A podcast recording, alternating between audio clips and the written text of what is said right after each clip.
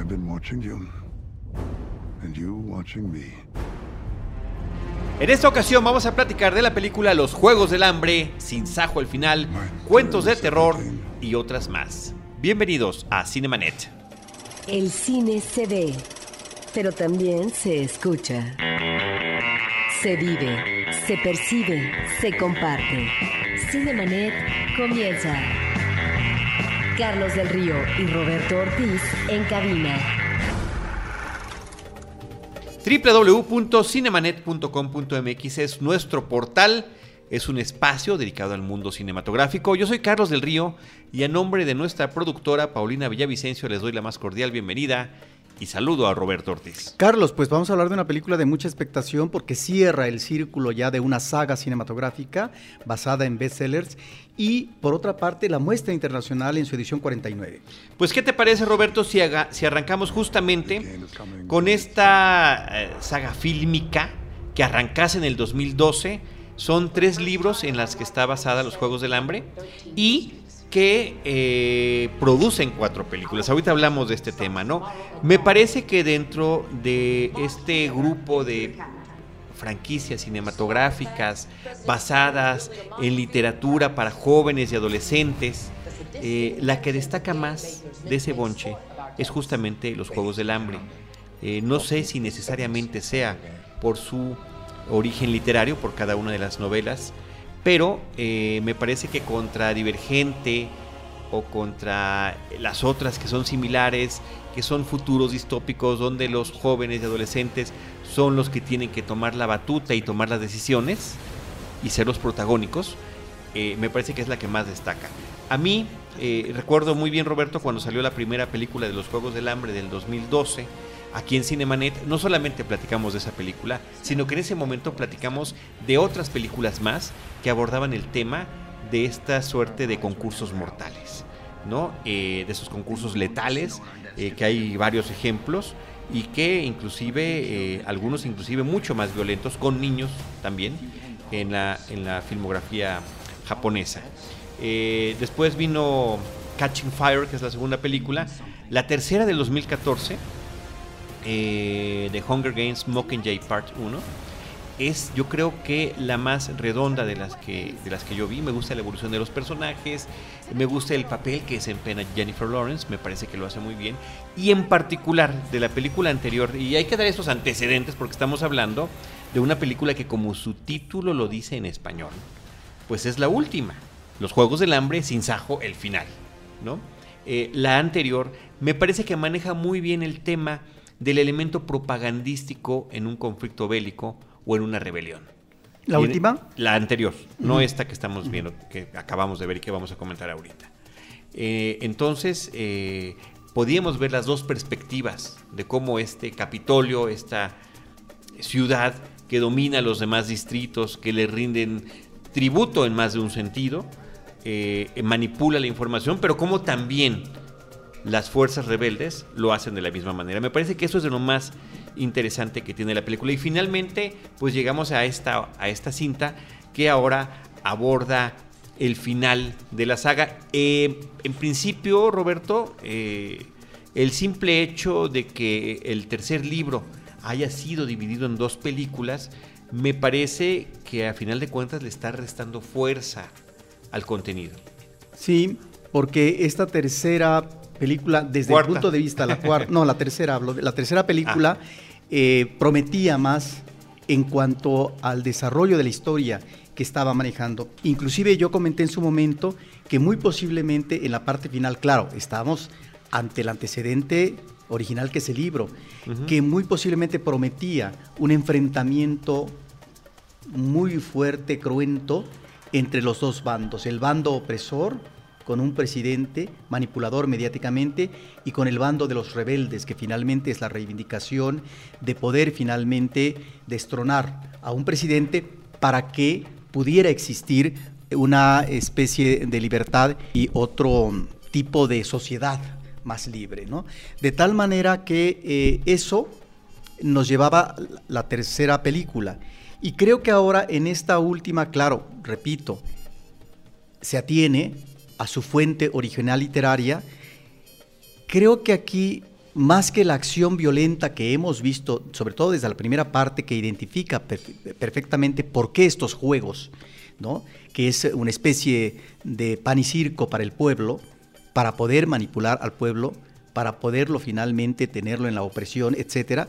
Bueno, en esta última película, la impresión que uno tiene conforme se da el desarrollo narrativo es que está más vinculado a las inquietudes, a lo que son ah, la zozobra por parte del personaje principal, la heroína, eh, sobre lo que podría ser el pronunciamiento o el futuro amoroso, más que la acción en sí con respecto a la rebeldía, que tiene como cometido individualista por parte de la heroína matar al presidente. Sí, efectivamente, parece que el conflicto de fondo, efectivamente Roberto, percibo lo mismo que tú, es la decisión sobre las dos posibilidades románticas que tiene, posibilidades eh, posible tal vez de vida, ¿no?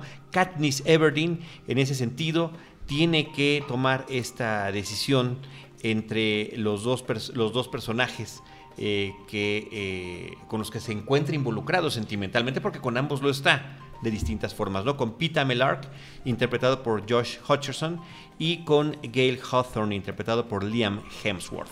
Eh, en, el caso de, Liam Hemsworth, también me gusta mucho la evolución de su personaje ¿eh?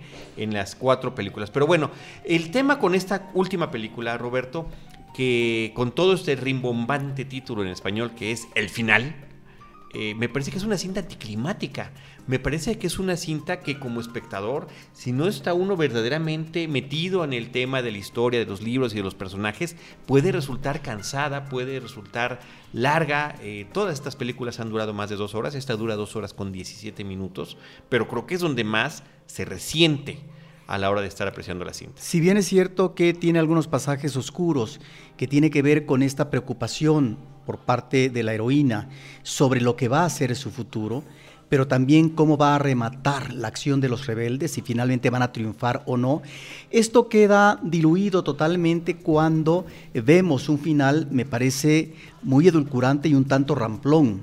¿sí? Un final que finalmente, bueno, ahí está, en la base literaria, y que finalmente le dedican demasiado tiempo en la cinta. Eh, en ese pasaje que tiene que ver con una conciliación familiar por parte del personaje femenino, pero también con esta inquietud amorosa que por fin, en una especie de remanso idílico, lo va, a ser posible, eh, lo que puede ser una relación amorosa de pareja, la procuración de una familia, etc. Ahora bien, eh, a mí algo que no me resulta muy atractivo en cuanto a los efectos especiales, en cuanto a la acción misma que debe tener, obviamente escenas violentas, es esta parte de el periplo por parte de un grupo rebelde para llegar al Capitolio y finalmente ocuparlo, pero no solamente con la ayuda de otros rebeldes, eh, sino lograr un objetivo final de matar al presidente, al presidente que finalmente estaba oprimiendo al pueblo. De ahí esa rebeldía. Si es que se logra o no. Si es que se logra o no. De tal manera que ese periplo, Carlos, no me parece tan atractivo, inclusive creo que comete algunas cuestiones de error. ¿Cómo es posible que eh, si se está manejando no, solamente para la manipulación masiva, los medios, en este caso, eh, del registro audiovisual, en las diferentes partes del territorio, resulta que para algunas cosas sí tienen registro, pero para otras no, como cuando de repente se esconden en un edificio, ¿sí? Y se ve cómo hay un registro audiovisual de cuando ellos ingresaron a un edificio que está enfrente. Eso me parece un tanto absurdo, ridículo, Claro, finalmente lo que importa es el devenir de la acción, pero me parece que ahí es donde están estas fallas propias de esta continuidad de acción en cuanto a que tenga una lógica y una justificación. Es que realmente lo que me queda la impresión de que lo que pretende hacer toda esta parte final de esta, de esta toma de la ciudad es que justamente se convierta una vez más en otros juegos letales, donde habrá trampas, donde habrá eh, sorpresas terribles, cruentas, violentas, eh, que los están esperando en cada esquina simplemente se convierte en eso. E inclusive los mismos personajes lo mencionan, ¿no? Los que diseñan los juegos son los que están diseñando también esta serie de trampas para contrarrestar múltiples, además, están rodeándolos por todos lados, ¿no? Eh, ya sea bajo tierra o ya sea sobre la superficie o en lo alto de los edificios. Entonces, bueno, pues ahí está este esfuerzo eh, de, de, excesivo, insisto yo, que quizás se pudo haber resuelto en una película que hubiera quedado muy bien si esto lo hubieran comprimido en la cinta previa con tan buenos elementos que traía, porque la otra me parece que queda muy redonda. De las cuatro, la tercera película, en, en mi forma de ver, es la mejor. Es, es la que mejor engloba los personajes, la historia y demás, aunque no es una historia que propiamente tenga un final porque está a la mitad de un libro, ¿no? Sí, ahora tú mencionabas eh, que te gustaba la evolución de un personaje masculino. Eh, lo que yo observo en esta última parte, el cierre de esta saga, es que a final de cuentas se queda uno como público con la sensación de que son personajes muy esquemáticos, de que no hay un buen tratamiento en la psicología y en las emociones de estos personajes, aunque en el caso de la heroína, efectivamente desde la parte inicial encontramos a un personaje impulsivo, encontramos a un personaje que no es eh, dueño de sus acciones, dueña sería de sus acciones, porque finalmente se ve arrebatada por las circunstancias y es un personaje que finalmente, no obstante no querer liderear, tiene que tomar esa posición de líder para eh, eh, tratar de encauzar un movimiento, que es el movimiento de los rebeldes, de tal forma que ahí está un personaje muy impulsivo, yo diría que también en esta última parte lo vemos como un personaje individualista y hasta cierto punto irresponsable si consideramos que una es la causa y ella finalmente lleva una causa personal que tiene un cometido propio obviamente de la rebeldía, ¿sí? y, que, y que finalmente digamos, ella trata de encauzarlo y solamente en un momento dado se disculpa, cuando ya vemos un reguero de muertes de su grupo. Eso podría calificarse como una actitud sumamente irresponsable dentro de lo que debe de ser la disciplina en una estrategia de guerra. Pero bueno, ahí están características propias de un personaje. En la que ella nunca quiso entrar, es, un, es una heroína renuente que nunca está de acuerdo con lo que hace y que finalmente es manipulada por ambos bandos. Pero, por eso, pero por eso hablo de una, de una personalidad individualista y efectivamente lo que tú dices lo vemos a través de las películas, como es arrastrada por las circunstancias, es un personaje que es manipulada una y otra vez. De ahí que al final efectivamente ella tome una decisión personal y que quisiera, aspira a que tenga ella una posibilidad de aterrizar un amor con algún personaje. Eh, en ese sentido, a Jennifer Lawrence no hay nada que reprocharle. No, no, yo creo que es la actriz mejor elegida para esta saga y yo no desdeñaría el papel de, Donald Sutherland, que es un viejo lobo de mar. sí, estupendo Donald Sutherland. Julian Moore me parece que también está, está bien. muy bien. Y bueno, Philip Seymour Hoffman, que eh, lo que se logró filmar de lo que tiene que ver con esta película, pues me parece que es bien utilizado. En algún momento se percibe la, línea que debió haber dicho, ¿no? Pero como que se resuelve con creatividad en, cierta parte de la cinta y no se percibe claramente solo porque sabemos que ya no está con nosotros, ¿no? Y que no concluyó de filmar sus escenas para estas, estas, estas últimas dos películas. Para finalizar, Carlos, el día de hoy hablaba con dos amigos, una amiga y un amigo, que leyeron todos los libros y que se volvieron fans, más que de las películas, de este tipo de literatura, donde vemos efectivamente a personajes juveniles que están enarbolando una acción guerrera para transformar una sociedad. Las eh, tres películas últimas han sido dirigidas por Francis Lawrence, es el que se encargó de toda esta parte, las novelas son de Susan Collins y eh, pues bueno, eh, finalmente me deja un sinsabor este eh, sinsajo el final, Roberto. Los Juegos del Hambre. El título original es The Hunger Games Mockingjay Part 2, película del 2015. Roberto, en cartelera continúa otra, otra producción curiosa que se llama Cuentos de Terror. Tales of Halloween es el título original. Esta es una eh, recopilación, no, bueno, es un grupo de cortometrajes que se crearon para este proyecto. Son 10 cortometrajes, todos suceden supuestamente según la narración inicial, la narración de una eh, conductora de un programa radiofónico, en un mismo poblado estadounidense, eh, en una noche de Halloween. Sí, como toda película hecha de varias historias, donde cada historia es ah, independiente y está dirigida por un director, Estamos hablando de 10 historias, 10 directores. En este caso 11 porque hay una que es codirigida. Efectivamente, perdón, qué bueno que eh, me corriges la plana, Carlos. Estamos ante una película de resultado desigual, pero aún así Pero esto sucede en todas las películas, aunque sean de tres o cinco historias. Aquí estamos ante diez. Claro, son breves, cosa que se agradece, porque algunas no son tan afortunadas, pero a mí me llamó la atención que si bien es cierto, no encontramos un trazo truculento, atroz, ¿no? propio a veces de ciertas películas uh, eh, de este tipo donde la imagen gore es una constante, aquí lo vemos como en uno o dos uh, historias, sí me llama la atención un elemento que es el comportamiento infantil de, en ciertas historias, que es un comportamiento violento, sádico, y que pareciera eh, similar al comportamiento adulto en cuanto a un acto malévolo que tiene que ver en el sadismo y en el regodeo con el sadismo en una, o más de un asesinato. Esa es una cosa que me llamó la atención y que en ese sentido estas uh, historias no tienen un pudor en ello. No, no tienen pudor y en algunos casos estos pequeños son víctimas y en otros casos son victimarios. Eso también me llama la atención a mí, Roberto. Esta es una película dirigida para el público de nicho. Esta es una película para, para quienes les gustan las cintas de terror, eh, que se engolosinan con el tratamiento de la sangre, de las criaturas extraordinarias, porque no se trata de una eh, producción perfecta. Me parece que inclusive algunos podría yo pensar que, parecieran eh, cortometrajes eh, de, universitarios, por ejemplo. Los efectos especiales no siempre son afortunados. No todos son efectivamente afortunados, pero creo que es parte del encanto que tiene la película, que es este horror que se disfruta a través de la broma, el sarcasmo, la burla y la autoparodia de un género que eh, difícilmente se está reinventando. La autoparodia y la autorreferencia, porque si bien es cierto que en una de las historias vemos efectivamente el humor paródico de una película como Viernes 13, si no me equivoco, en el caso de otras historias, Carlos, eh, vemos a los personajes en el interior de sus casas, en eh, la sala,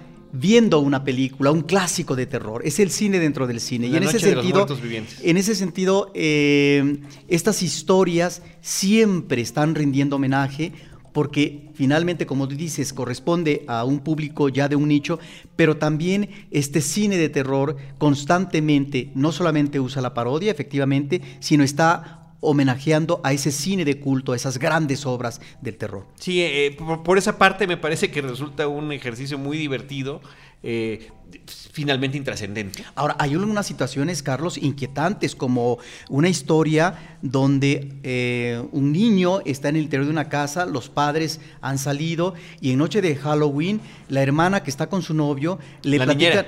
La niñera, perdón, que está con su novio, le platican una historia terrible que lo lleva a su cama, pero con la inquietud de a lo mejor eh, tener un sueño de pesadilla. Esa es, esa es la que más me gustó, ¿eh? Es la parte final, la parte como remata, es extraordinaria y es breve. En ese sentido, todos los elementos están muy bien colocados y me parece que es una de las mejores historias. Y también hay otra que tiene que ver con niños eh, a propósito de ciertas intervenciones quirúrgicas que un grupo de niños hacen y lo que se relaciona esto con una serie de asesinatos infantiles al mundo adulto. Es terrible, fatídica. Sí, bueno, ahí está. Yo creo que cada quien puede encontrar algo distinto si es que les gusta este tipo de películas y este tipo de género en esta cinta eh, que se llama Tales of Halloween, cuentos de terror aquí en nuestro país. Roberto Ortiz, ya tuvimos un podcast previo acerca de la muestra internacional de la Cineteca Nacional, es la número 59. Nelson Carro, director de difusión y de programación, estuvo aquí en nuestros micrófonos platicando sobre el evento. Pero bueno, ya podemos hablar de algunas de las películas que se han exhibido y que se seguirán exhibiendo, porque recordemos que aunque empezó el 6 de noviembre de 2015, la muestra continúa en diferentes sedes tanto de Cinépolis como de Cinemex, como del Politécnico Nacional,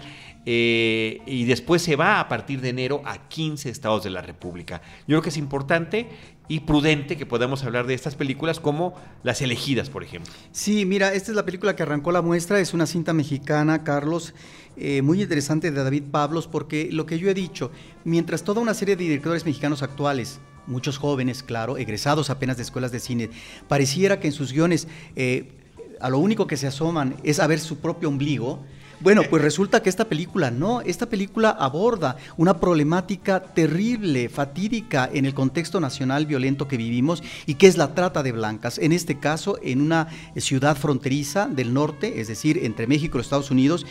Y ahí está una situación donde finalmente estos grupos delincuenciales son protegidos eh, por eh, los mismos gobiernos locales a través de sus cuerpos policíacos, porque son ellos los que protegen a estas bandas y donde finalmente esclavizan a jovencitas que las convierten en rehenes y que muchas de ellas después de un tiempo, pues, ¿qué es lo que pasa? Eh, pierden totalmente su identidad, se les imposibilita poder regresar a su vida con su familia, con sus amigos, etcétera, o muchas de ellas son muertas eh, al, tener, digamos, una situación de rebeldía y demás. Creo que es una película que nos, eh, que, nos está abordando esta gran dificultad a partir de una familia que se dedica a esto, Carlos, esta idea de cómo la familia lo justifica todo, lo justifica en términos eh, de los traumas a, víctimas de prostitución forzada, toda la estela de violencia que se genera y que muchas veces esto deriva en el asesinato. De tal manera que hay ahí una especie de justificación y beneplácito familiar, la, familia dedicada a esto, en esta actividad que es respaldada por la familia. Es una película sumamente interesante. Roberto, otra película que está también en esta muestra internacional de cine es Mustang, Belleza Salvaje. Yo creo que es una de las mejores películas de la muestra rápidamente. Esta es una coproducción de Turquía, Alemania, Francia y Qatar, de Danis eh, Gamse Erguven, no sé si esté bien eh, mi, mi, mi pronunciación. Me parece que es un espléndido retablo, Carlos, de la condición de la mujer en Turquía que si bien es cierto que solamente vemos eh, una parte, es decir, el ah, destino de cuatro adolescentes y de una niña, eh, es en la provincia, pero vamos a ver cómo en una parte final hay un aterrizaje visual en Estambul y ahí está el contraste. Mientras eh, eh, por un lado se encuentran tradiciones con atavismos, con una moral férrea y con un manejo terrible en el caso de las, adolescentes, como destino en cuanto a matrimonios arreglados, bueno, eh, todo esto, Carlos, si no se contrasta en la cinta, uno lo imagina en el sentido que hay otras ciudades, eh, otros lugares donde finalmente la modernidad ha llegado y es otro el manejo de la condición femenina. Pero aquí narrativamente me parece que es muy oportuna por parte eh, de la dirección de manejar la visión de esta problemática de cuatro hermanas a través de los ojos de una niña, de una menor, que es la que ve, es la voz en off de la película y que está observando las atrocidades que se están cometiendo por parte de los adultos con el destino de varios adolescentes. Realmente es una película formidable que el público no se debe de perder.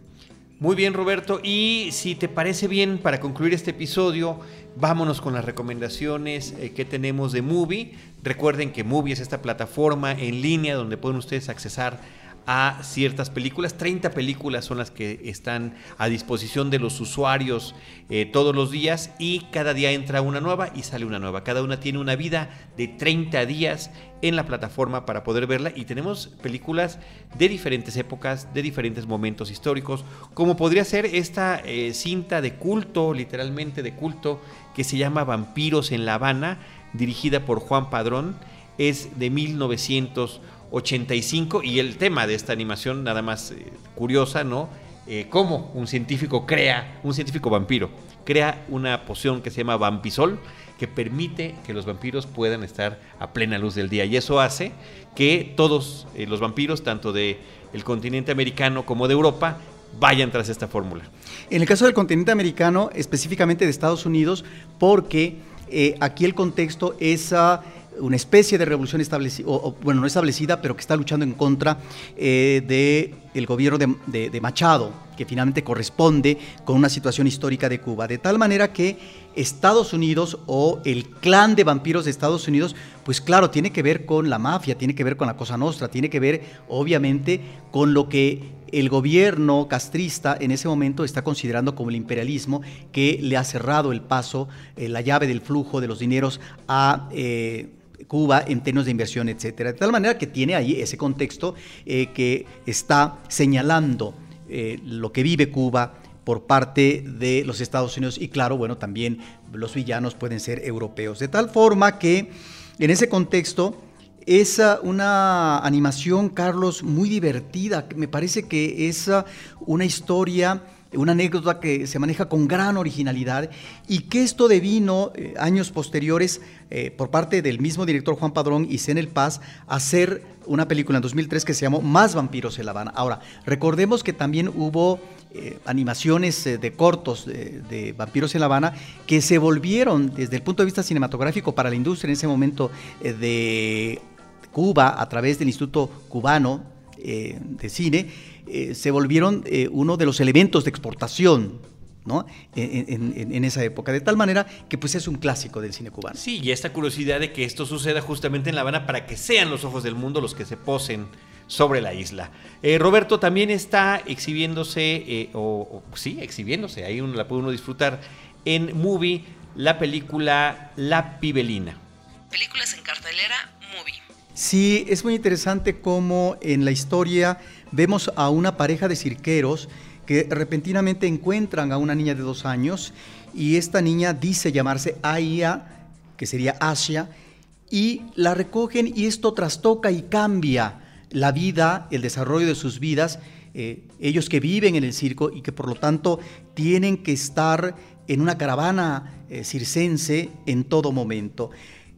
Esta es una producción de bajo costo, Carlos, pero lo más atractivo de esta cinta eh, creo que es cómo los diferentes problemas y vicisitudes de los personajes eh, los maneja con un aire de libertad, se respira realmente un manejo eh, muy espontáneo por parte de los personajes. Me parece que ahí están algunos de los elementos favorables y hay que recordar que fue una película muy laureada, en el Festival de Cannes recibió el premio la Belle Europa Cinemas y en el Festival de Gijón tuvo reconocimientos como mejor película y como mejor actriz.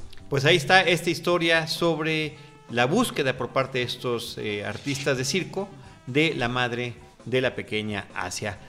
Recuerden también que en movie.com diagonal cinemanet se pueden ustedes eh, suscribir y tienen un mes gratis del servicio para que lo prueben, para que lo conozcan, para que vean cuál es el tipo de programación con que cuenta Movie en México.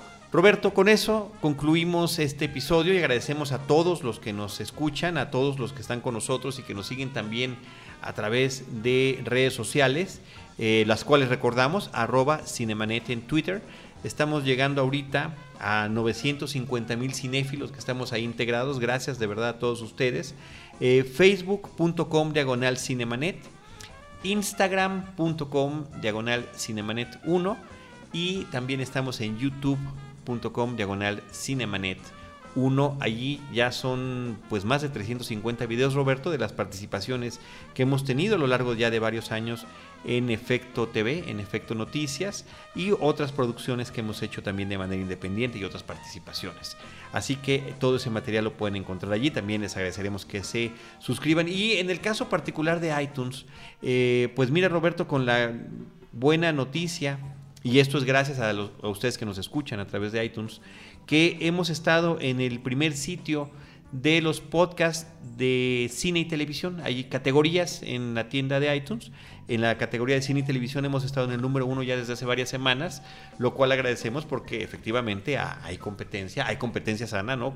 Amigos nuestros de y cada vez más que además de repente sí intercambiamos ahí los lugares, pero estamos quedando en los primeros sitios gracias a la, preferencia que tienen ustedes por seguir escuchando este podcast que ya tiene 10 años de existencia. ¿Acaso Cinemanet se está volviendo imprescindible, Carlos? pues no sé, Roberto, nada es imprescindible, desafortunadamente. Lo importante es que ustedes tienen y agradecemos la constancia de escucharnos y nosotros la constancia de todo este equipo de Anchor Sound, de Dani, de Uriel, de Gusi, eh, de Omar, eh, todos aquí en Anchor Sound, que es donde grabamos, ¿Y la capitana? de produciendo el... Eh, ¿Perdón? ¿Y la capitana? Y la, la capitana Paulina Villavicencio, por supuesto, nuestra productora. Bueno, con eso ya nos despedimos. Gracias a todos. nosotros les estaremos esperando en cualquiera de esos espacios con cine, cine y más cine.